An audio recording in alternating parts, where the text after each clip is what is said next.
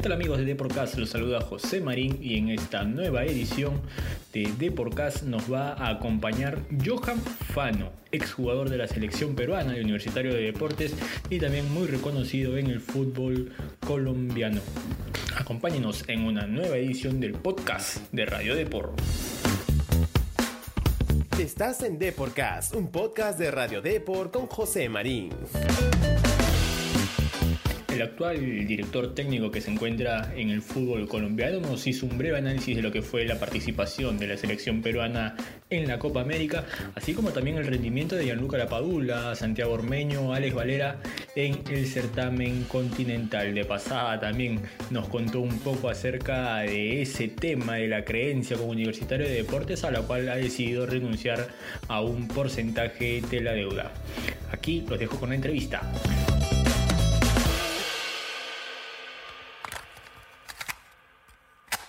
Hola Johan, ¿qué tal? Bienvenido a Deporcast, ¿cómo te va?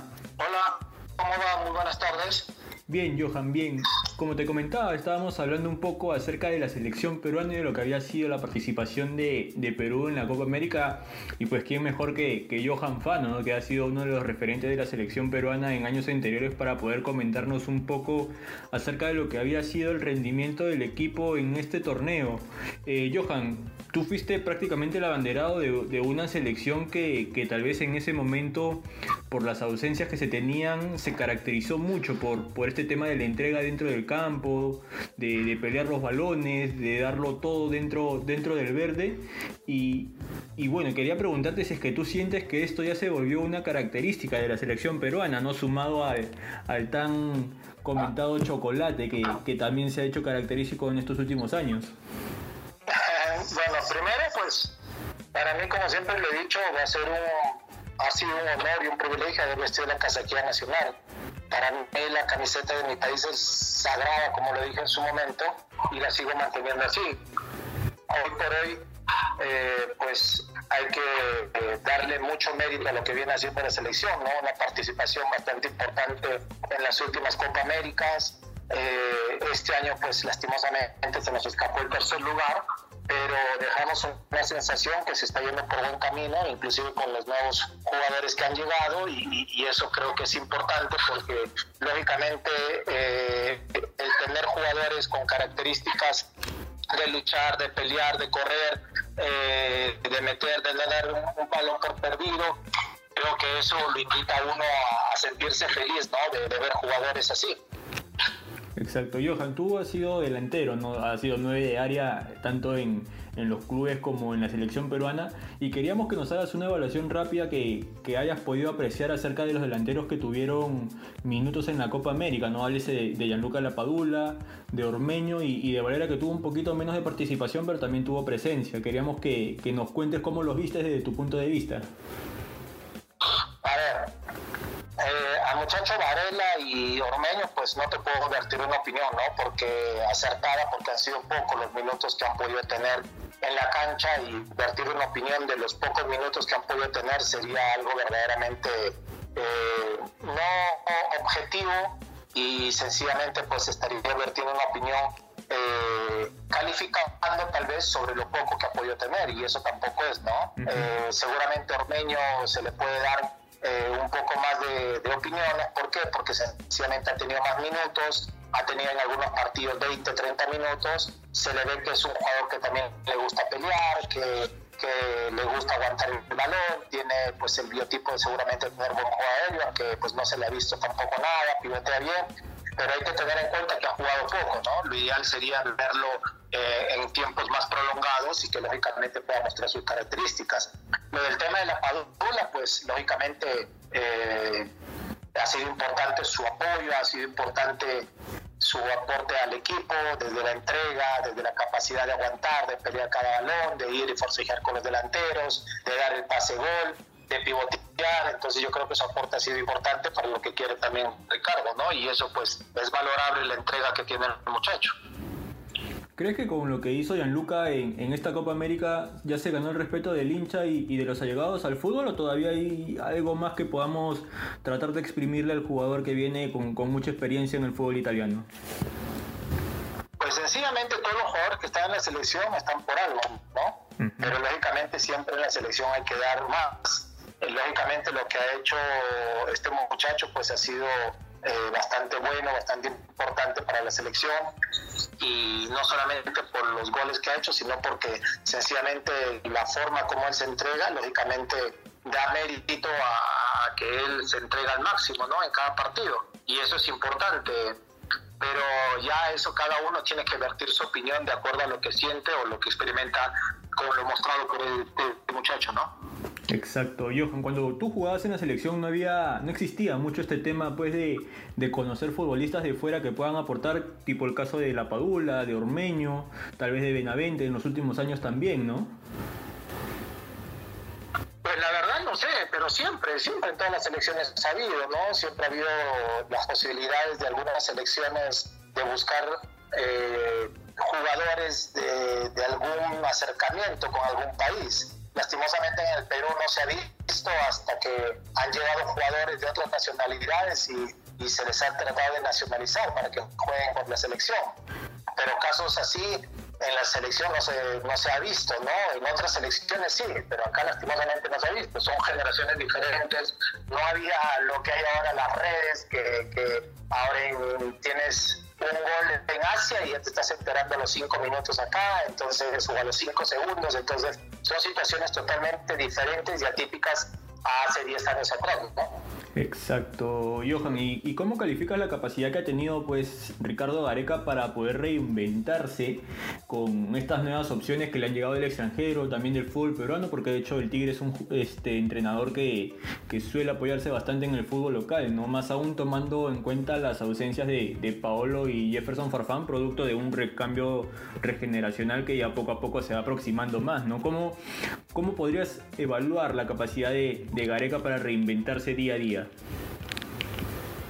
Eso es importante y esa es la tarea del técnico eh, que esté en el momento, esa es la tarea, ¿no? Tratar de buscar ante la ausencia de algunos jugadores por diversos motivos, por lesiones, porque ya está pasando tal vez su momento, porque ya no están al nivel de lo que normalmente venían mostrándose. Entonces la capacidad del técnico se tiene que ver reflejada ¿no? en la búsqueda de nuevos elementos para tratar de acomodar esos espacios que van a quedar, lógicamente poder suplirlos de la mejor manera.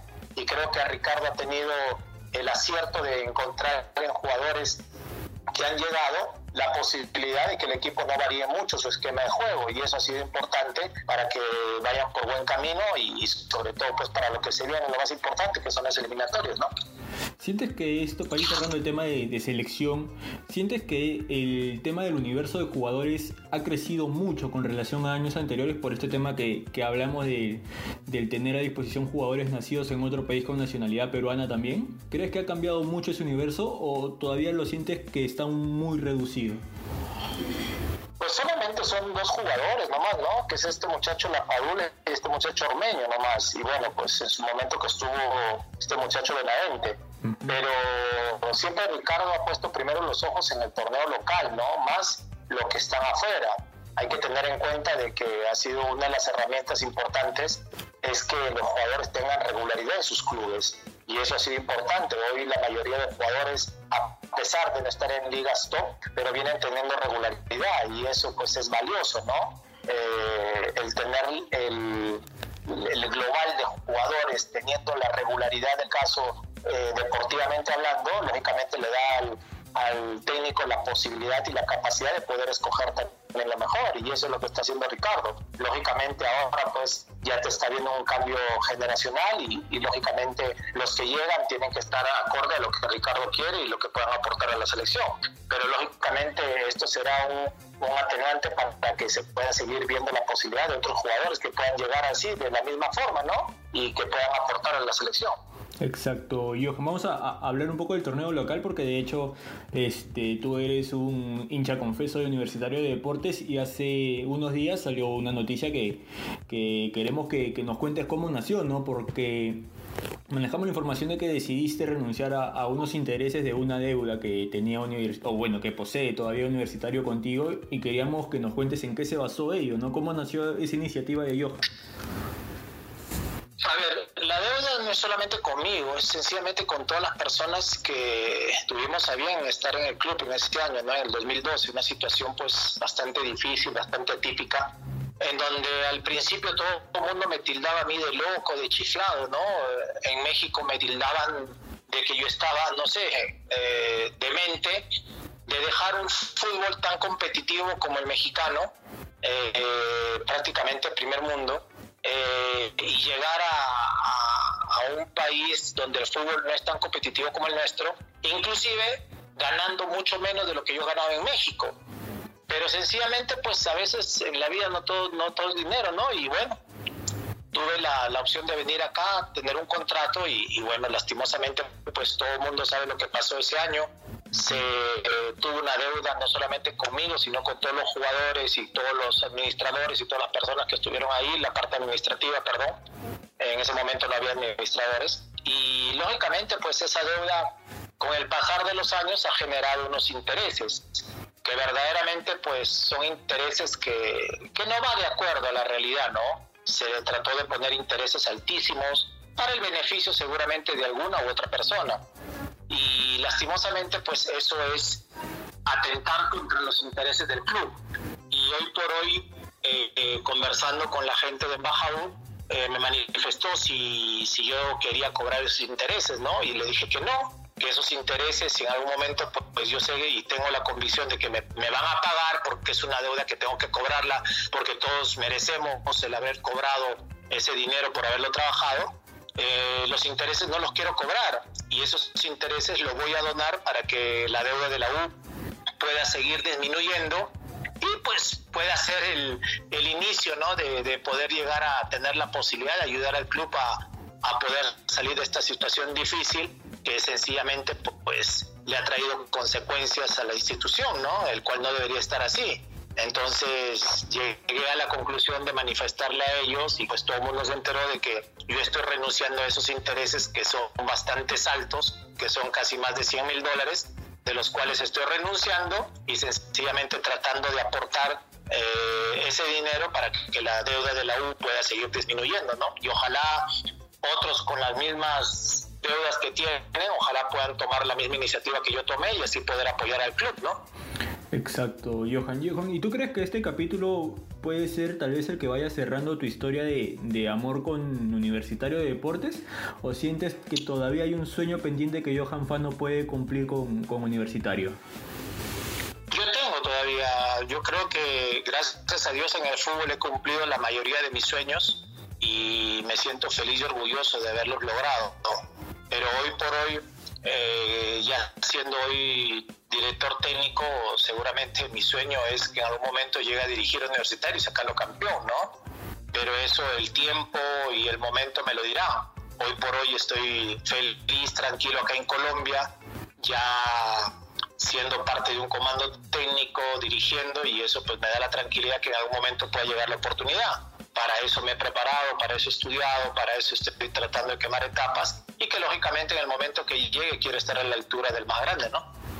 Perfecto, Johan. La última para cerrar y agradecerte de hecho por el tiempo que, le has brindado a Eporcast para poder contar con tu presencia. ¿Crees que estos constantes cambios afecten el objetivo que tiene el plantel de universitario, los cambios administrativos? Y, y la última también para cerrar, si pudieras darle un mensaje al hincha por la actual situación que vive la institución que ya se aproxima a su centenario, ¿cuál sería? A ver, lo primero pues es sencillamente es difícil, ¿no? Es difícil para un jugador tener la, la intranquilidad de saber a quién uno hay que recurrir, ¿no? En un caso el otro, y sencillamente dedicarse a, a jugar, que eso es lo ideal. Lastimosamente el equipo está pasando por una situación difícil. Hoy salen tantos grupos, tantas personas a hablar, a decir que este proyecto de ley, pero acá no interesa quién es el administrador o quién maneja el club Acá lo que interesa es que el club lo lleven por buen camino. Sencillamente la persona o el administrador que, que las riendas del club, sencillamente que se preocupe por sacarlo al club de la situación en la que se encuentra, pagando sus deudas, tratando de hacer eh, compromisos importantes que puedan llegarle al club a salir de esta situación difícil, porque sencillamente es hoy por hoy una situación complicada y que lo único que se han encargado los que han estado es en incrementar las deudas y eso no puede ser cuando supuestamente debería ser todo lo contrario, ¿no? Llegar al club para tratar de, ir eh, pagando las deudas, saneando los costos y tratando de ver algunas alternativas para que el club vuelva a tener todas las normas y reglas en azul. Esa es una parte, ¿no? Y de la otra, pues decirle al hincha que hoy por hoy, pues su apoyo es importantísimo, ¿no? Eh, y que lógicamente, pues, si a mí me preguntarían hoy por hoy qué tiene que hacer el hincha, pues es apoyar, ¿no? Apoyar a la institución y si está en sus manos apoyar a embajador para poder lograr el objetivo de seguir pagando y, poder comprar las creencias sería muy bueno, ¿no? Porque creo que muchas personas que han estado endeudadas han llegado a cobrar y eso es importante, ¿no? Y eso pues sirve porque cada vez se va pagando deudas y va disminuyendo también la deuda del club, que eso también es importante, así sea de, como se dice, de a poquito a poquito, ¿no? Y, poder llegar en tres años que faltan para prácticamente a tres años, para el centenario, llegar de la mejor manera, tal vez no por todo saneado, pero sí por lo menos a punto ya de estar bien, ¿no? Así es, yo, nada, simplemente agradecerte nuevamente por la entrevista que nos has brindado para Deporcast, desearte el mayor de los éxitos en, en Colombia y esperamos pues tenerte pronto nuevamente por acá por el fútbol peruano. No, agradecido a ustedes también, un gran abrazo, que Dios los bendiga y el mayor de los éxitos. Bien amigos, no hay dudas pues que Johan Fano la tiene clara el momento de, de, analizar a la selección peruana, de hecho tiene mucha experiencia en el combinado blanquirrojo por su pasado en el equipo y ha pues hablado un poco acerca de la actualidad de Gianluca Lapadula quien se ha convertido en uno de los principales referentes del equipo de Gareca así como también lo que espera de la selección peruana en un futuro cercano. Bien amigos eso ha sido todo por mi parte. No olviden de dejar sus comentarios y conmigo será hasta una nueva edición de Deporcast. Chao nos encanta saber tu opinión. Coméntanos y deja tu valoración de Deporcast en Apple Podcasts. También no te olvides de seguirnos en Spotify, Spreaker y Google Podcasts.